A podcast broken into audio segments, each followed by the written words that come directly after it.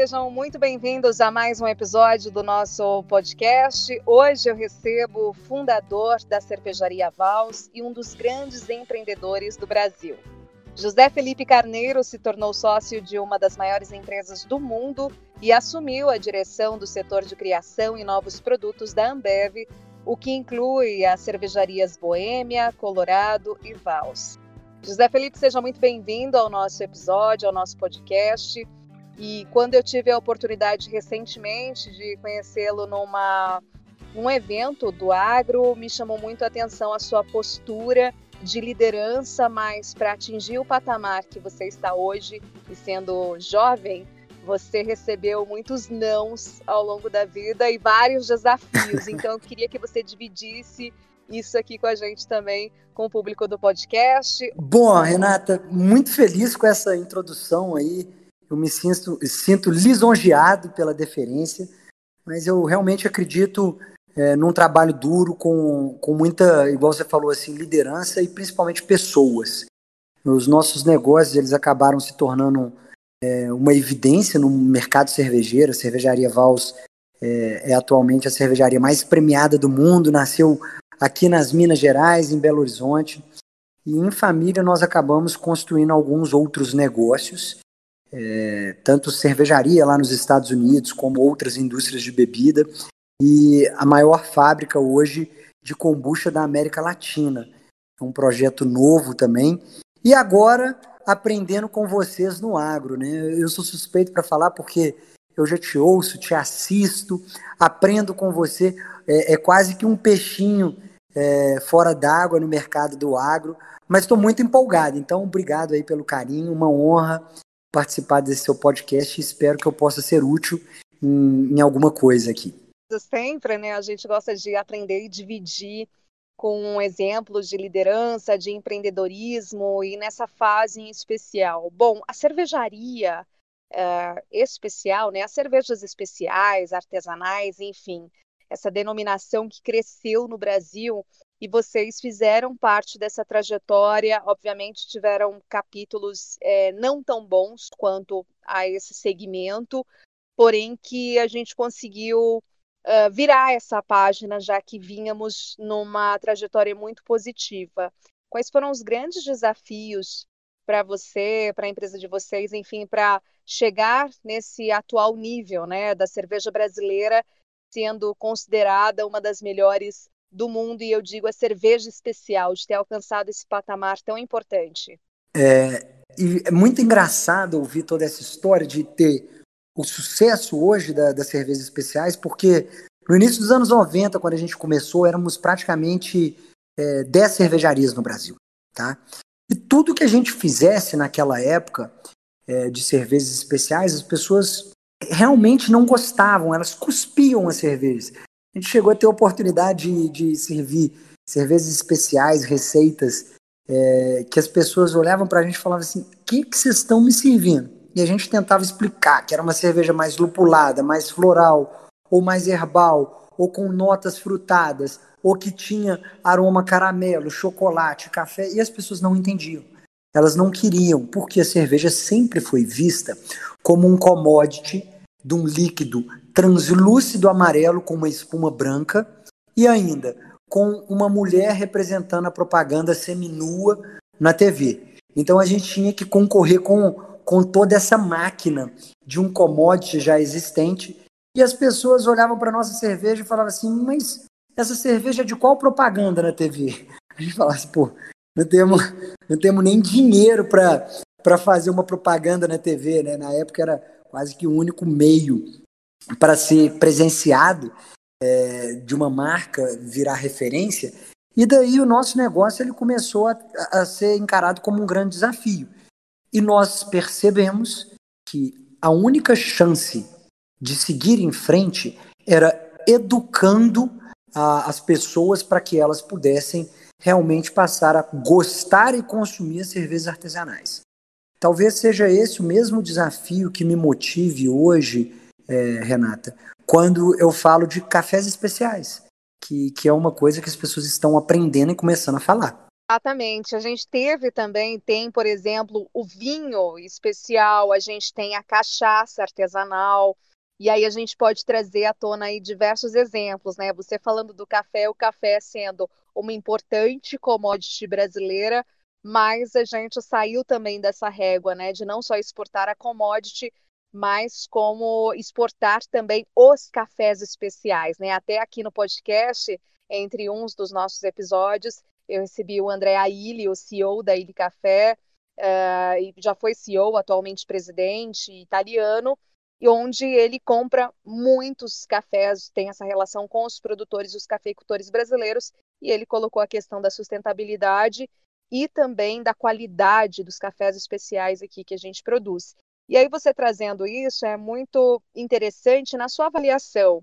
O brasileiro, ele tem consumido, o, é, digamos assim, menos e melhor a cerveja? O brasileiro ele tem adaptado o paladar dele é, para consumir cada vez o estilo que ele realmente gosta, tá? O que a gente fala do menos e melhor foi muito mais um movimento que nós, pequenos produtores, há 10 anos atrás, tínhamos como arma de falar para as pessoas que elas poderiam é, realmente agradar o paladar delas, porque tem muita gente que não se adapta à cerveja tradicional, aquela pilsen do gosto dela, tem muita gente que não gosta é, daquilo, tá? É uma parcela muito pequena ainda, porque as pessoas foram educadas a entender que só aquilo era cerveja. Mas a partir do momento que as pessoas conseguem perceber e entender que existe cerveja até azeda, por exemplo, elas passam a consumir poder matar a vontade do gosto dela. E a cerveja, ela vem, é, desde então, o, o, consumo da cerveja, ele só aumentou, tá? Tanto para cervejas artesanais quanto para o consumo normal.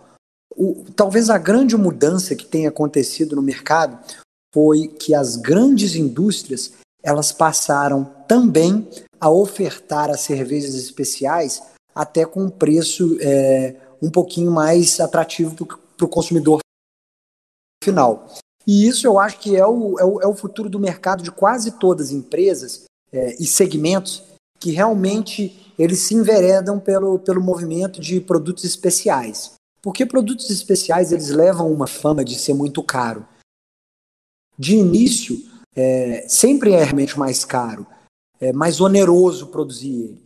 Mas no mundo da cerveja a gente pode relacionar o fato de que por exemplo, lúpulos especiais, eles eram mais difíceis de serem encontrados. Hoje, até o mercado agro brasileiro está se preparando e já produzindo, por exemplo, lúpulo nacional, mas com a mesma qualidade internacional. Isso aí faz com que o mercado realmente fique mais aquecido e que mais pessoas, até com baixa renda, possam experimentar os produtos especiais no seu dia a dia. Então, essa é uma tendência do mercado. Você acredita que há sim essa sinalização de baratear esse custo, enfim, esse preço para o consumidor tem estado assim mais vantajoso, não tem tido tanto essa diferença em relação a uma cerveja convencional, por exemplo. É, é, é essa diferença, Renata, é, veja que ela já chegou a vezes 10, tá? Uma cerveja, é, dando os números fictícios aqui, uma cerveja que custaria dois reais é a comum uma especial artesanal chegar a 20 reais, ou chegar até 100 reais. É, então, essa diferença de preço ela já foi muito grande. Hoje você com 4, 5 reais, só às vezes o dobro do preço de uma cerveja convencional, você consegue experimentar diversos estilos diferentes de cerveja. Então, é, em proporções numéricas, uma queda de quase é, cinco, seis vezes do valor de uma cerveja especial, que acabou facilitando a vida do consumidor que quer realmente conhecer e conhecer mais e mais cervejas.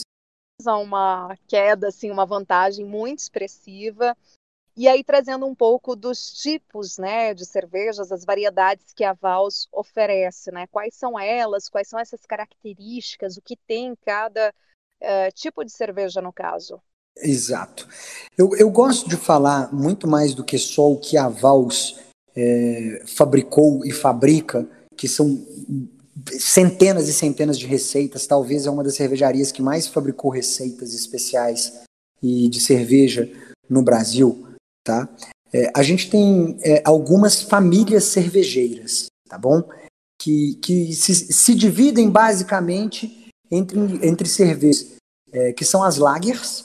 É, dentro da família das, das lagers, a gente tem essa Pilsen, que a gente conhece no Brasil, que é um subestilo. A gente tem as ales, que são cervejas é, um pouquinho mais frutadas, com, com corpo e utilização de maltes e leveduras é, um pouquinho diferentes. Então a, a Vals ela acabou se enveredando muito pelo caminho das ales é, e, e, foram as cervejas mais premiadas da Vals, tá? E a gente tem as cervejas também de fermentações com bactérias, fermentações espontâneas. E dentro de cada uma dessas famílias você tem subestilos que chegam a ter mais de 300, 400 estilos de cerveja, tá? avaliados é, por, por muita técnica e alguns detalhes entre álcool, colora, coloração, quantidade alcoólica, coloração da cerveja, quantidade de açúcar é, no processo de produção para fazer a fermentação acontecer, qual tipo de levedura utilizada, né, qual espécie também. E além disso, você tem uma cerveja que ela tem aromas diferentes, sabores diferentes, cor diferente, amargor diferente. Então são muitos aspectos que falam o que é diferente numa cerveja. Mas eu, eu sempre repito, Renata, que o mais importante de uma cerveja, é, independente da classificação dela, é você compartilhar ela com pessoas legais, que nada melhor do que poder beber e contar alguns casos como um bom mineiro, né? Com certeza, eu sou filha de mineiro, então entendo bem disso também, né? E falando também um pouco sobre uh, o convite realmente para ser sócio da Ambev, como é que isso surgiu? E eu sei que na época houve muito barulho no mercado e tudo mais. Como foi essa experiência para você? Eu queria que você contasse um pouco aqui para gente. É, na, na, na, história da nossa família, esse foi é, talvez o negócio que mais deu é, teve sucesso, tá, Renata? As pessoas insistem em falar de sucesso, analisando a nossa história da família como esse capítulo quando a gente se tornou sócio da Ambev, né? Eu eu ainda muito novo, antes dos 30 anos, imagine poder falar e ter a honra de, de dizer que eu me tornei sócio do Jorge Paulo Lema, do Marcel e do Beto. E o meu irmão a mesma coisa, de falar que a gente estava à frente administrando a cervejaria Boêmia, depois compramos a Colorado. Mas antes disso, foram muitas empresas que deram errado, tá, tá Renata? É muito bom poder falar isso. Temos a liberdade de contar que já foram mais de 30 empresas, desde das hamburguerias, danceteria, é, criação de frango, é, indústria de sorvete, indústria de suco, indústria de refrigerante, tudo quebrou. Tá? Então não, não, não, não dá nem para ficar tão empolgado assim em contar de, todas essas derrotas, porque foram momentos muito duros de aprendizados. Mas o convite da Ambev ele veio em 2015. A gente já tinha sido é, assediado por algumas cervejarias. No ano de 2012, por exemplo, é, a gente teve conversas que iniciaram com a cervejaria Brooklyn de, de Nova York. Depois, no ano de 2013, a gente teve conversas que se iniciaram com a cervejaria Duvel, uma, é, é uma grande marca da Bélgica. E, e no meio, para o final de 2014, a gente foi procurado pela Ambev e realmente foi um negócio que brilhou muito os nossos olhos. Tá? E aí, em fevereiro de 2015, nós assinamos o nosso contrato de sociedade, de parceria, é, juntos com a Ambev. Nós acabamos criando uma nova empresa, uma divisão de cervejas especiais chamada ZX Ventures. A, ZX Ventures, então, administrada pela Ambev, é, tendo uma sociedade minha e do meu irmão, a gente fez a união entre a Vals e a cervejaria Boêmia. Depois veio a cervejaria Colorado e esse mesmo modelo de negócio que a ZX é, acabou desenvolvendo para a própria Ambev, a ZX Ventures, basicamente falando, é, se tornou o braço de inovação da Ambev. É, esse mesmo modelo da ZX Ventures, ele foi é, feito o, o Ctrl-C, Ctrl-V, copiado para o resto do mundo. Né? em menos de um ano, o Pedro Urp, que era o CEO da operação toda, já tinha feito a abertura de, de empresas como a ZX em quase 30 países. E aí virou, de fato, uma empresa muito grande. Hoje a ZX é uma empresa de alguns bilhões de dólares, é uma operação dentro da Ambev. No, no meio de 2018, eu e meu irmão vendemos nossa parte é, para a Ambev 100% e fomos focar em alguns outros projetos. Hoje, a nossa família, o meu irmão, ele toca a nossa indústria cervejeira que fica em San Diego, na Califórnia, tá? A cervejaria de lá se chama Novo Brasil. É uma cervejaria que a gente tem muito orgulho de contar dela, porque ela já está ranqueada como a marca número 8 é, num universo de 200 microcervejarias só na região. Tá? Temos lá também uma fábrica de kombucha alcoólica que se chama Nova Kombucha. Ela hoje é a quinta marca dos Estados Unidos do mercado. E hoje aqui no Brasil, eu junto com meu time, eu toco uma operação chamada Carrep Kombucha, que é um chá fermentado, tá? E nós somos líderes da América Latina num segmento que é pequeno, é crescente. Eu sempre é, falo isso com muito orgulho. Quando você fala assim, somos a maior da América Latina, né? As pessoas brilham os olhos para saber o tamanho do mercado, para saber o tamanho da empresa, mas é um mercado ainda muito pequeno, que nós estamos na mesma fase de quase 15 anos atrás da cerveja. Nós estamos educando as pessoas para o consumo de chá fermentado, para que futuramente a gente tenha uma empresa é, que seja mais do que só grande, mas grandiosa. Nós vivemos isso muito na essência, sabe, Renata? falar de empresa grandioso, grandiosa, é muito mais importante para a gente do que ser grande em números. E a gente quer, mais uma vez, agora o nosso desafio é mudar a indústria do refrigerante. Quem sabe é, grandes empresas como Coca-Cola, Guaraná, Pepsi, elas não passam é, a, a entender o mercado de refrigerante de uma forma mais saudável, como nós estamos propondo isso é extremamente relevante, todo esse histórico que você trouxe, né? E a empresa também, ali atrás, vocês já terem investido em indústria, por exemplo, segmento dos refrigerantes, e hoje falando com o perfil mais saudável, a gente tem visto e observado, e as pesquisas mais recentes, enfim, não só aqui no Brasil, no mundo, você colocou a Califórnia, a presença de vocês lá com a Novo Brasil, e a gente sabe uh, do perfil, da performance, né?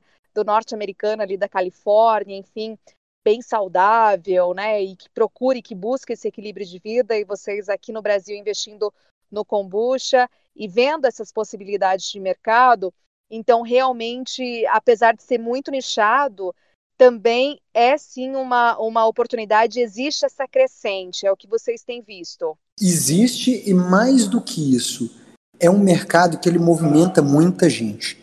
É, para para pensar que o chá, que é a base do, do nosso refrigerante saudável, ele é muito pouco difundida cultura aqui no Brasil. A gente tem na cidade de registro é, a maior produção de chá é, aqui no Brasil, tá? Ainda é muito pequeno, mas ao mesmo tempo a gente tem um potencial muito grande por ser uma bebida que ela traz muito benef muitos benefícios nutritivos, tá? E muitos benefícios para a saúde de uma maneira generalizada. O, o chá ele, ele vem sendo difundido imagina o chá fermentado. Então é um nicho que vai se tornar um segmento. É, eu não tenho dúvidas. É, talvez não, não aconteça no período que nós gostaríamos. Né? Eu me inspiro muito é, no que Bill Gates fala, que ele sempre fala que a gente normalmente superestima é, o que a gente consegue fazer um ano, em um ano, e subestima o que nós conseguimos realmente fazer acontecer em 10 anos ou mais do que isso, em longo prazo. E nossos projetos eles são de longo prazo, a gente não tem muita, muita pressa de educar o consumidor, porque a gente sabe que quando ele tiver realmente educado, vai ser um caminho sem volta. Então a gente está subestimando é, o nosso período de um ano, fazendo o contrário realmente do que a maioria das pessoas fazem, e, e, e superestimando o nosso longo prazo, que é de fato que vai acontecer saber como é que vocês lidaram com esse momento da pandemia, a cervejaria Vals principalmente, é, com o fechamento, né, claro, de bares, restaurantes. Eu, a gente tem, tive a percepção, conversando com líderes mais no mercado do setor cafeiro, que com relação às cafeterias, esse consumo continuou porque ele foi migrado para casa, né? Para o hábito, enfim, de continuar consumindo em casa. E no caso da, das cervejas, como é que foi? O que, que vocês sentiram nessa pandemia? É, é, é muito estranho falar é, de um produto como a cerveja parar de ser consumido, né? As pessoas, o brasileiro é apaixonado com a cerveja, Renata. Então, é, não, não faria em momento algum da vida sentido em dizer que o mercado cervejeiro poderia sofrer com isso, porque as pessoas compram cerveja hoje é, em, em, online, compram o chopp, levam para casa. Mas eu acho que o mercado cervejeiro ele, ele sofreu é, dois baques de uma vez só. Primeiro, é, é, com aquele trágico caso da cerveja contaminada, acabou difundindo muito já no finzinho do ano, para o início do ano, uma história que impactou as pessoas a ficarem é, com um pouco de pé atrás com relação à cerveja. Tá? Foi a primeira baixa no setor, é, de uma maneira geral. É, foi um caso isolado de uma cervejaria aqui de Belo Horizonte, que não tem nada a ver com outras cervejarias, mas muita gente parou de consumir. E na, e na pandemia, o fechamento de bares, é, muitas cervejarias acabaram impactadas num primeiro momento. Eu, por exemplo, meus pais têm um pub muito tradicional aqui em Belo Horizonte, chamado Stag Ever, que ficou fechado, reinaugurou semana passada, por exemplo, e eles perderam 100% da venda. E o caminho que algum, alguns brewpubs ou bares ou microindústrias conseguiram atingir foi de, de levar a cerveja até a casa dos clientes. Porque uma vez que as pessoas se acostumaram a tomar cerveja especial, é muito raro o caso dela voltar para aquela cerveja padrão que antes ela consumia. Então ela começou a procurar outras formas de adquirir a sua cerveja especial. É, eu acredito, eu não tenho acesso a esses números do mercado, tá, Renata? Se eu, se eu falasse, eu estaria é, chutando errado.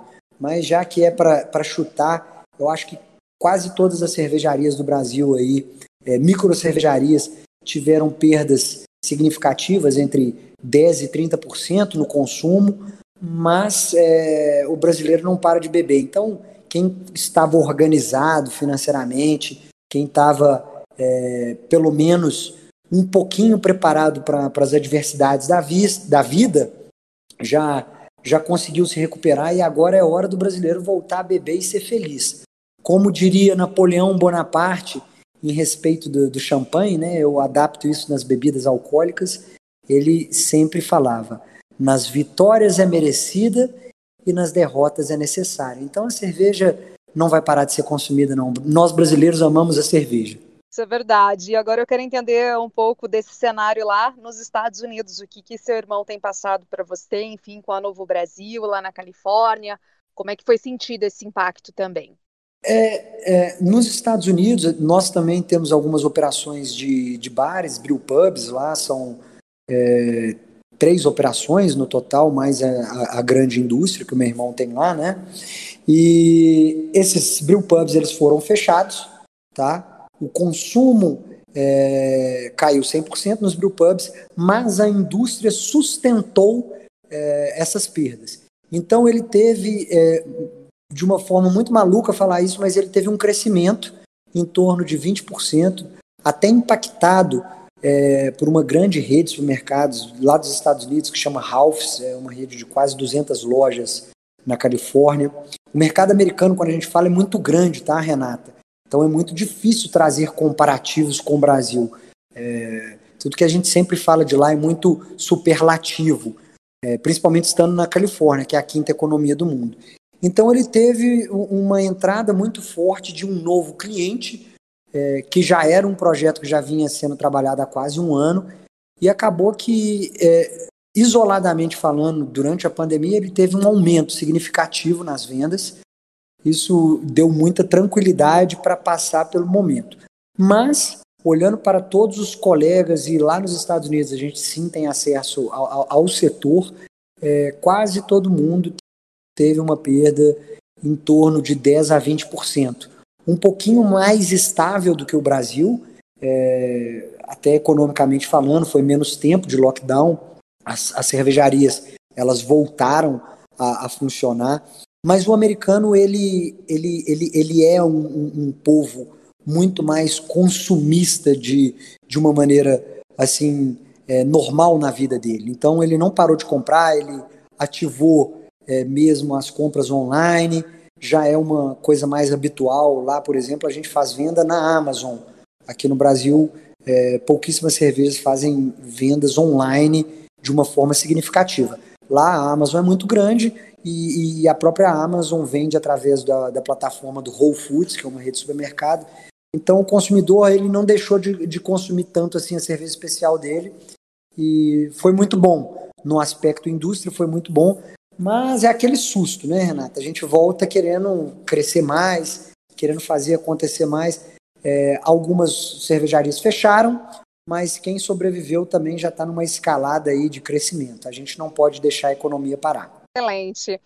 É, falando um pouco mais do seu lado empreendedor mesmo, de liderança, né? Gostei que você falou do seu time, né? Equipe aqui no Brasil e, enfim, os outros exemplos também com kombucha você fala muito em ser disruptivo, né? É... O que é ser disruptivo hoje? Como ser disruptivo, criativo, empreendedor frente a um desafio que é comum a todos, que é esse cenário da pandemia? Quais são os seus principais pontos e elementos que você se apegou para ser disruptivo, que já é uma característica sua, mas para ser ainda mais nesse momento? É, é, é, é a, a, disrupção foi uma palavra muito é uma palavra muito usada hoje, né? Todo mundo se apega a isso, fala de inovação. As pessoas têm uma ânsia em querer criar o novo o tempo todo. É, e, e, e, eu e meu irmão a gente sempre brinca que a inovação verdadeira ela está em fazer as coisas muito bem feitas, tá?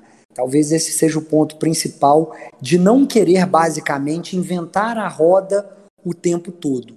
Mas a partir do momento que você descobriu coisas realmente novas, é, testando em, em pequena escala, você acelerar esses projetos e esse modelo de negócio ele sempre veio funcionando em nossas vidas.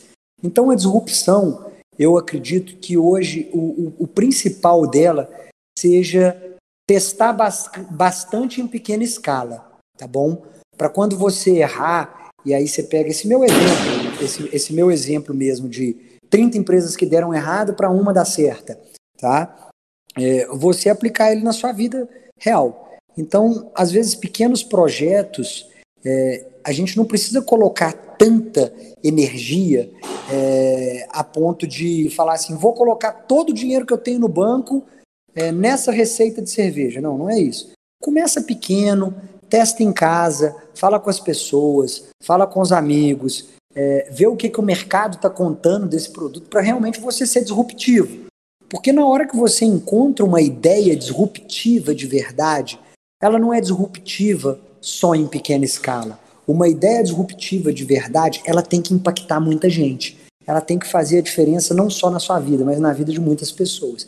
Então, para encontrar esse equilíbrio, eu sempre falo para as pessoas: façam muitos testes em pequena escala e na hora que você descobrir um nicho que pode se tornar um segmento, acelera bastante ali que vai dar certo. As grandes lições que você pode deixar aqui para gente que você aprendeu com a crise da pandemia, Zé Felipe? Uma grande lição, eu, eu, eu, eu volto para o mundo dos animais, tá? Eu sempre falo de muitos animais. É muito, muito engraçado mesmo, eu uso muito essa palavra. A vida é muito divertida para mim, tá, Renato? É muito engraçado ver as pessoas, elas sempre querem se equiparar aos animais mais robustos da natureza, né? A pessoa quer falar, não, eu sou igual uma águia, eu sou igual uma raposa. As pessoas gostam de falar isso. E essa pandemia mostrou que o, o nosso espírito de leveza, de brincadeira, de alegria, nós temos que ser cada vez mais igual às baratas, né? Que, que tem essa fama ruim aí. Mas as baratas, elas são destemidas, elas podem sobreviver a bombas atômicas, as baratas, elas se reproduzem em grande quantidade. É, e, e, nós elocubramos essa mesma ideia com relação ao time, com relação às pessoas que envolvem os nossos negócios. Nós temos que produzir líderes melhores do que nós. Igual barata aqui, cada dia tem que ter alguém na minha empresa que é melhor do que eu, que é melhor que meu irmão. A gente tem o prazer de ser o mais burro da mesa. E a lição que eu tiro tanto dessa pandemia é como eu tiro da vida com todos os meus fracassos. Sobreviver é uma arte, a gente não pode desistir É, quando a gente acredita numa ideia ou num conceito, temos que ir com, com muita energia. Saber a hora de ficar hibernado também é importante, saber a hora de dar uma desacelerada.